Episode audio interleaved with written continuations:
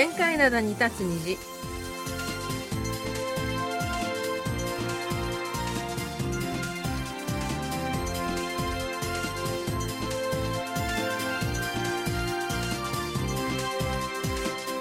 皆さん、あのわせよ。12月27日水曜日の限界灘に立つ虹、隙間ことゆうちゃんもです。え今週に入って穏やかな日が続いています。今日の最高気温6度との予報です。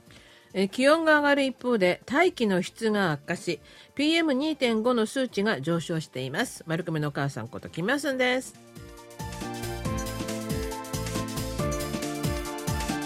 え KBS がある余井戸、はい。結構高層ビルがあるんですけども、うんちょっと霞んで見えるんですよね。そうなんですよ、うん。一変してなんか空気が悪いなって気がするんですが。そうはい、えー、ということで今年最後の水曜日の限界灘で2023年も残すところあと4日。あっとあっという間ですねまあ、いつの間にか本当に年の瀬ですね。はそうですね。はい。で、今年、韓国で大きな話題になったことの一つが少子化でした。韓国の若者たちがなかなか結婚をせず、結婚をしても子供を産まないので、このままだと大変なことになると心配されております。そんな中、発表されたニュースがまさに、そんな世相をそのまま反映したものでした。韓国で今年1月から9月にかけて売れたペットカート、あの犬猫用のベビーカーなんですが、これが人間の赤ちゃん用の本物のベビーカーよりもたくさん売れたというニュースです。いやー実際によく見かけますからね。見ますよね。うん、あの実感として本当に、うんあの赤ちゃんのベビーカーよりうん、ペットカートうん、ペットカートって言うんだって。多いですね。これだから街を歩いてて思わず昔は赤ちゃん可愛いって見見見見てたんですけど最近は赤ちゃんなのか犬なのかなってそうあれ思わず嫌なんですよね。あの中から顔出してるのがワンちゃんなんだよ。そうなんだよねうん最近はワンちゃんもそういう帽子かぶったりさ服着たりしてるから本当にわかんないんだよねいやー最近のワンちゃん靴も履いてるもんな。あ、そうそうそうそうそう。えはい。ということで、あの、インターネットのショッピングモール G マーケットは今年1月から9月までのペットカートの売上台数が初めて乳幼児用のベビーカーの売上台数を上回ったと発表しました。えーこのペットカートとベビーカーの売上台数の合計を100とした場合ですね、2021年にはペットカートとベビーカーの割合が33対67、圧倒的にあのベビーカーの方が多かったんですが、うん。2020年に36対64、ちょ、ちょっとあれかなって感じ。で、今年は9月までの結果ですでに57対43と逆転だって。いやなんか我々笑って話してますけどもね、うん。これ深刻な問題ですよ。まあね、で、この G マーケットの関係者は、このペットカート逆転現象の最も大きな原因は、まあ、飼い犬の数が急増している反面、少子化により出生数が減っているためとみられる、相当数のショッピングモールで、これと同様の推移をたどっていると聞いていると話しているということで、まあ少子化も少子化だけど、うん確かにペットを飼っている人も増えましたね。増えました。うんうんコロナ禍でまた増えたのかなって気もするんですけどその影響もありますね。うんとにかくね、あの、週末もカートをしてる人がいて、え、こんな雪降ってるの？に赤ちゃん連れて何してんだろうと思ったら、犬でね。やっぱり犬の場合、ほら、外でトイレさせる人ってお宅って多いじゃないですか。そう散歩させながらね。うん、だからうん朝夕は必ず出てこなきゃなんないのでそれでまあ寒い中ねワンちゃんも雪のところを散歩するのは嫌だからカートに入ってたとは思うんですけどもね、えー2021年の基準で韓国でペットを飼っている所帯は606万所帯だということでこれは韓国の10所帯のうち3所帯はペットを飼っていると。うちもね隣飼ってるしね、うんなんかやたらと飼ってますよ。うん、まあ私もい犬も猫も大好きなんで別にかあの飼うのは悪いとは思わないですよね。で、まあ、年老いたワンちゃんを散歩に連れ出すのにペットカートを使うのも、まあ、しょうがないと思うんですがただペットカートの方がベビーカーよりもたくさん売れてるって話はやっぱりちょっとショックですよね。そうだってあの少子化少子化って言うけど、うん人口もう減少してますからね韓国は。そうそうそう。2021年かな、うんを境にもう減少に転じてるんですよ。そううん。でどんどんこれからどんどんどんどん減っていくだろうし少子化だと本当にねなんかなんか怖いなって気がしてしまいますね。ということでそれでは今日最初の曲です。 TOMORROW BY TOGETHERが歌います。 Cat Dog。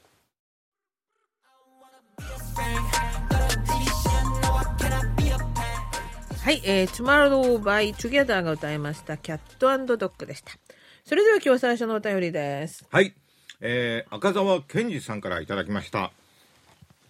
こんにちは初めてメールします80年代のイー・ヘオクさんやキム・ヨンさん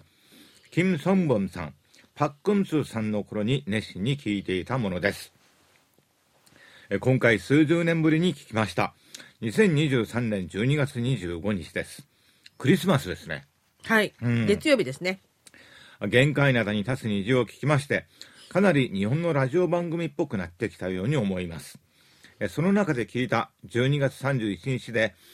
えー、7275kHz の送信が終了するとのこと。40年前は15時半から17時半までの夕方の放送が楽しみで、学校が終わると速攻で書いてラジオをつけたものです。あと、BCL アワーとか KBS ゴールデンリクエストですね。青春の思い出です。送信機の老朽化だそうですが、これも時代でしょうか。KBS の周波数 7275kHz、いつまでも思い出として残します。ありがとうございました。ありがとうございました。本当に昔からのリスナーなんですよね。イーヘオクさんおは、あられさんしか私わからない、うんお名前。うん。キム・ヨンさん知ってますか？わかんない。キム・ソンボンさんとかパックンスさんは僕名前は聞いたことあるんですがお名前はね、ただ、パッと顔はなかなか浮かばないですよね。本当に数十年ぶりにお聞きになったんですね。ううん。ん、でその数十年ぶりに聞いたラジオでなんか周波数の変更とかあ放送時間の変更とか言われてちょっとショックだったんじゃないかなと思うんですが、ええ。ー、と周波数の変更のお知らせを今週の月曜日25日からお伝えしています、えーここでもう一度詳しくご案内したいと思います。変更になるのは来週。来年1月1日の月曜日からですえー日本時間の午後5時から6時まで放送してきた周波数帯の 7275kHz がなくなりまして代わりにもう一つの周波数帯 6155kHz で午後5時から7時まで2時間続けて放送します。えーまた翌日午前10時から11時に放送してきた 9.805MHz は 11.810MHz に変わりますはい。あの、私これ、あ、でも、同じ周波数帯で2時間続けて聞けるんだからいいんじゃないのと言いましたら、えーひまわりさんのおっしゃるには、あの、周波数によって聞きづらい地域も出てきちゃったりするから、うん。リスナーにとってはどうなのかなっていうのと、あそうそう。とその、この 7275kHz というのは昔からの KBS の周波数でも象徴的な周波数だと言われてしまいまして、残念ですね、うんこれまあ、がこれね同じ周波数でも地域によって違うんですよね受信状況うんが、そうなんですよね、えだから昔からの短波のリスナーこのお知らせはちょっとね残念に思う方も多いんじゃないかなとは思うんですけどね、まあ赤澤さんねこれからうもん。機会があれば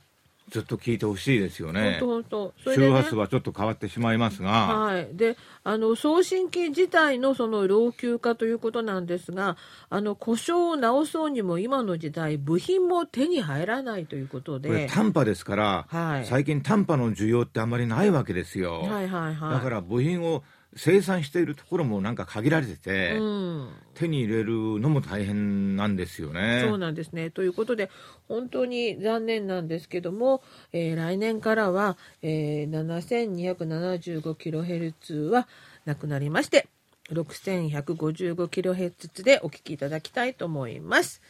えーそれでは次のお便りです。京都府の関正則さんからいただきました。毎週欠かさず聞いています。100円ショップダイソーは職場の近くにありたまに行きます。イオンモール高野原4階に100円均一のお店がありますが、ダイソーではなく、キャンドゥでイオングループのお店です。ダイソーとよく似た感じです。自宅近くのショッピングモールにはシルクがあります。ワッツグループが運営している100円ショップです。あ、日本っていっぱいあるんですね。ダイソーが韓国企業となっても今までのサービスや商品提供を今後も続けてほしいです。ダイソーで韓国のお菓子やジュースを見たことがあります。丸亀のお母さん、すきまさんは100円均一のお店はよく行くのですか？ということでありがとうございます。うん、ダイソーね、なぜかあのカップラーメンだったかな、うん、お菓子とかも売ってるし、うん、飲料水も売ってるし、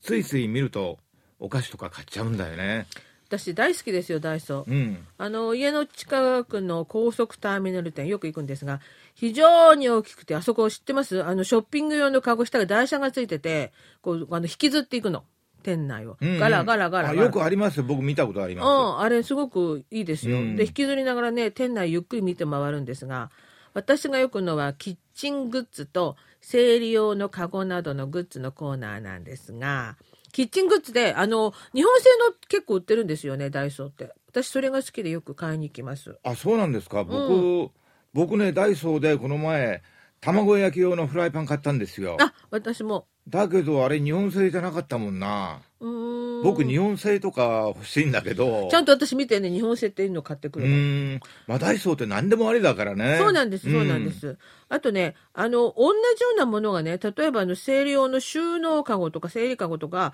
無印でもやはり同じ日本製が売ってるんですけどそっち高いのでやっぱりダイソーの方が好きですよね、うん、無印無印良品の方が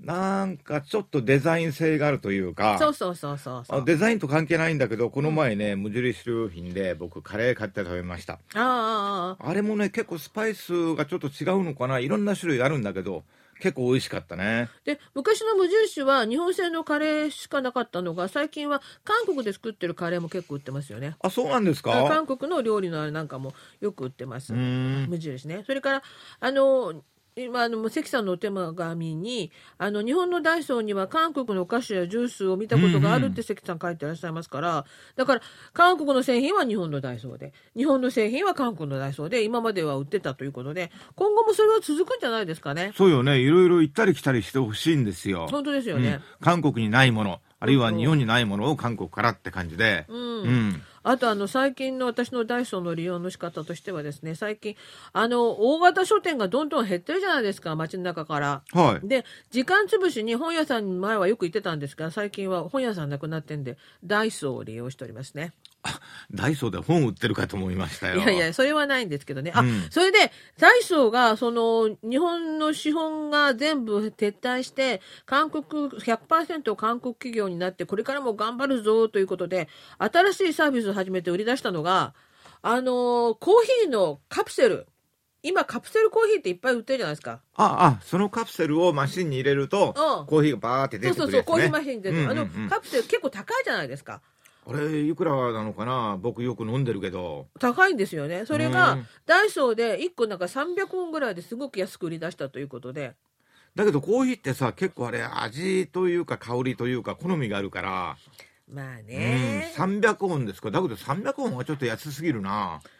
だったら思わず買うでしょ？300ウォンだもんね。お1日に3回も4回も飲むんだったら。今あのー、普通のコーヒーショップとかでも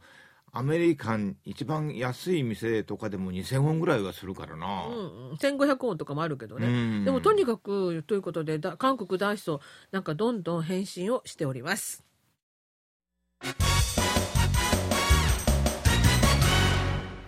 いっちゃなよドットコリア。マル秘社会面、水曜日の限界の技は、新聞の社会面から最新の面白情報を知っておくと得になる、マル秘情報をピックアップ、毒舌解説で解剖するマル秘社会面をお届けします。今日はですね、新車を買うのは60代、70代という話です。えー、先ほど今日のオープニングで赤ちゃんを乗せるベビーカーよりもペットを乗せるペットカートの売り上げが増えているという話をしましたがそういう逆転現象自動車にも起こっているようです。60代、70代の方が30代、40代よりも車を買い替えているという話です。えー、車に関する情報を発信しているカーイズユー研究所がこの10年間の年齢別の新車登録台数を調べたところ今年1月から11月までの60代と70代の新車登録台数は22万495台で、30代の19万5180台を上回っていました。30代の今年の月平均新車登録台数は1万7000台なので、12月分としてはこれを加えても60代、70代の記録には及びません。30代よりも60代、70代の新車登録台数が多いのは、この10年間では今年が初めてのことです。2014年には30代の新車登録台数は29万2318台で、60代、70代の13万3728台の2倍以上ありました。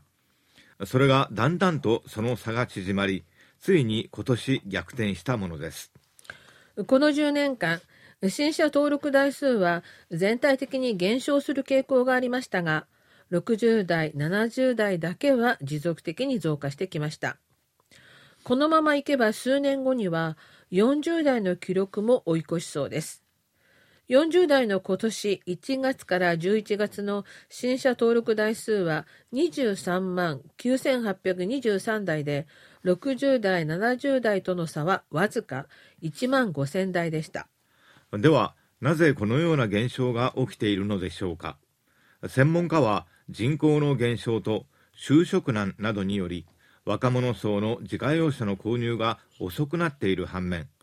高齢者は引退後にも小資本での創業などのために車を購入するケースが増えているからだと分析しています特にこの10年間で増加の勢いが一番多かった世代が60代でした。60代の新車登録台数は2014年の10万1500台が去年には16万1261台と59%も増加しています。そして今年は11月、そして今年は11月までですでに18万522台を記録しています。70代は数字的には少ないものの、2014年に3万2222台だったのが、去年は3万9100台に増えており、今年は11月ですでに4万3573台と、去年の数字を大きく上回っています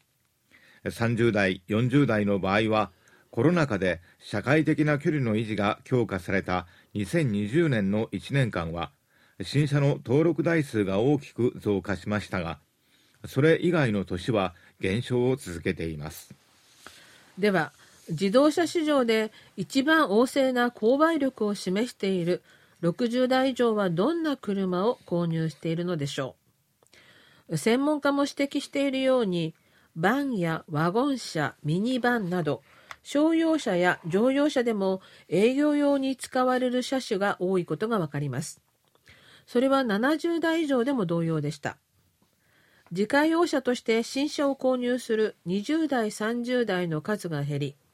引退後のビジネスのために商業車を購入する60代が増えているというのは、まさに高齢化社会、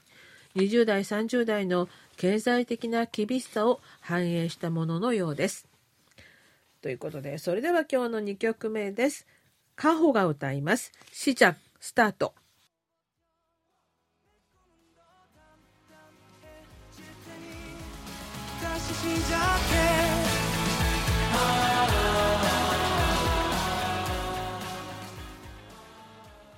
はい、カホでシジャクスタートでした。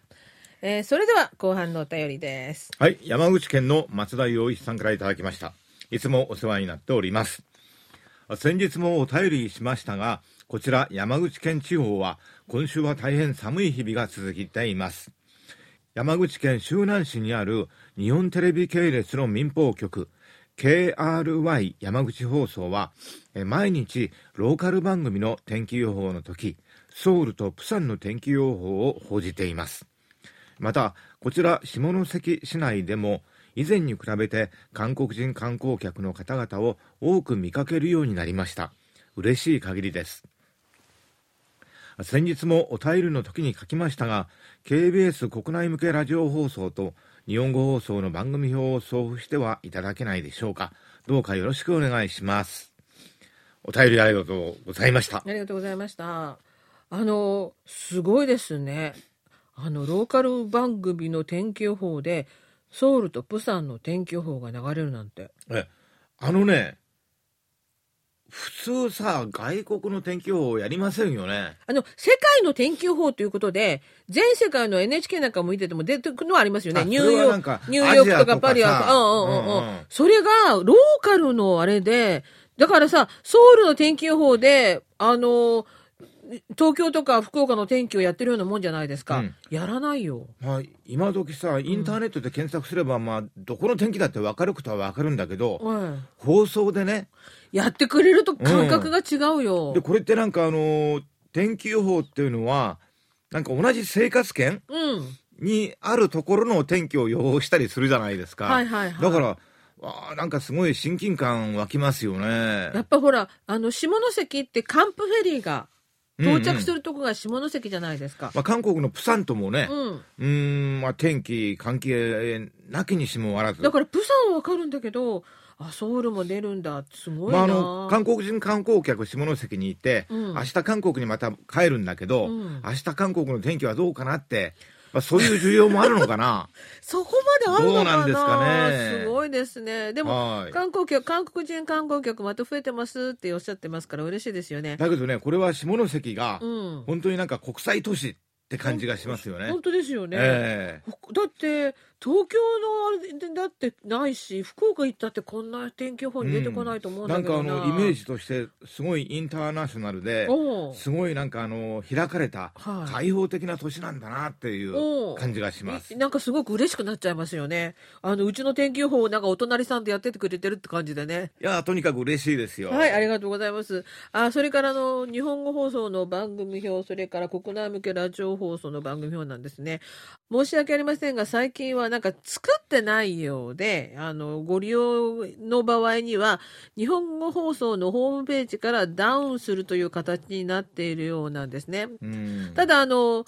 さあの私、昨日の晩に見たんですが、先ほどあのお知らせしたように、来年1月1日から一部の周波数と放送時間が変更になるんですけども、まだあのホームページの方、それが変更になってなかったので、はいはいもしあのダウンロードされるのでしたら、来年になってからした変方が更後にね。えー変更後にしていただく方がいいんじゃないかなと申し訳ありません本当に申し訳ないです。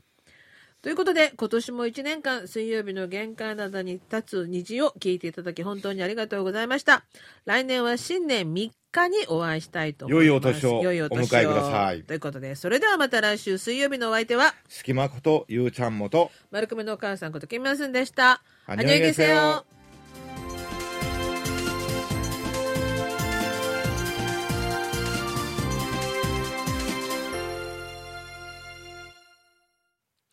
お聞きの放送は韓国ソウルからお送りしているラジオ国際放送 KBS ワールドラジオです。